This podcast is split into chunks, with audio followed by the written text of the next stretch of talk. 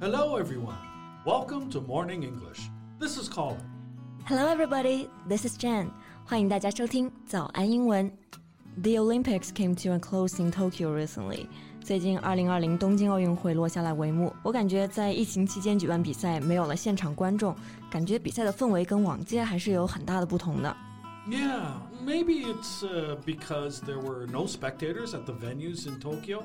So the athletes could just focus better and give their best performance as possible. Yeah, it was a truly special Olympics.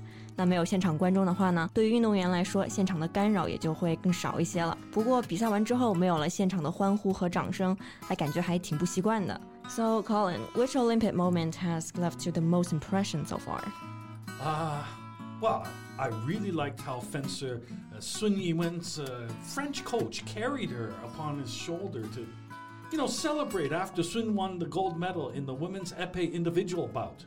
没错，我也记得孙艺文夺冠之后呢，他的法国教练就非常激动的把他扛起来满场跑，还帮他披上了国旗，感觉比孙艺文本人夺冠了还激动。That moment was so cute.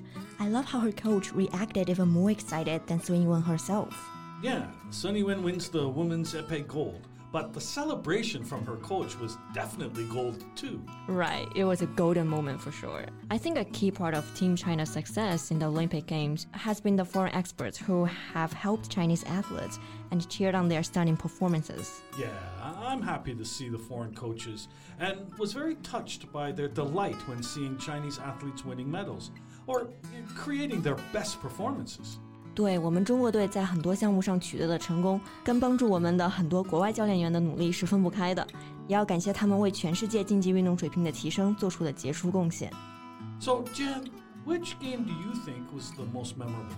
我觉得当然是田径比赛了。Ah, track and field. Why is that?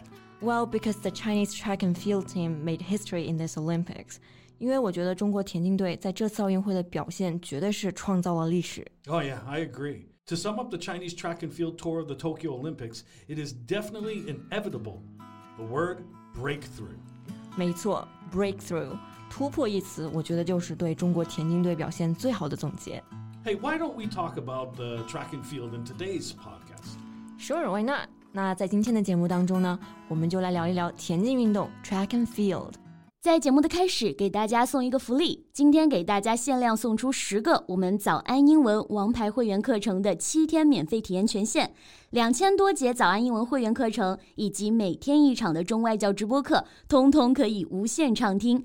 体验链接放在我们本期节目的 show notes 里面了，请大家自行领取，先到先得。那我们就来先说一说田径的英文名称吧。Sure, it's called track and field. 那田径呢，就是由两个单词组成，track and field，它是田赛和竞赛比赛的统称。field 这个单词呢，本意有场地、田地的意思。那 field 或者是 field events 指的就是田赛，就是那种以高度和距离长度计算成绩的跳跃啊、投掷等项目。Yeah, um, such as a high jump or uh, the discus throw or javelin, uh, rather than a race.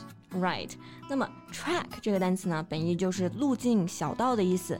那在运动场上呢，指的也就是 race track 跑道。所以 track events 指的就是以时间计算成绩的竞走或者是赛跑项目，也就是竞赛。A track event is an event in athletics which involves running or walking around a racetrack. And another way to say track and field is athletics. 对，athletics 这个单词呢，也是可以表示田径比赛。 那我觉得说到田径比赛，就不得不提到苏炳添了。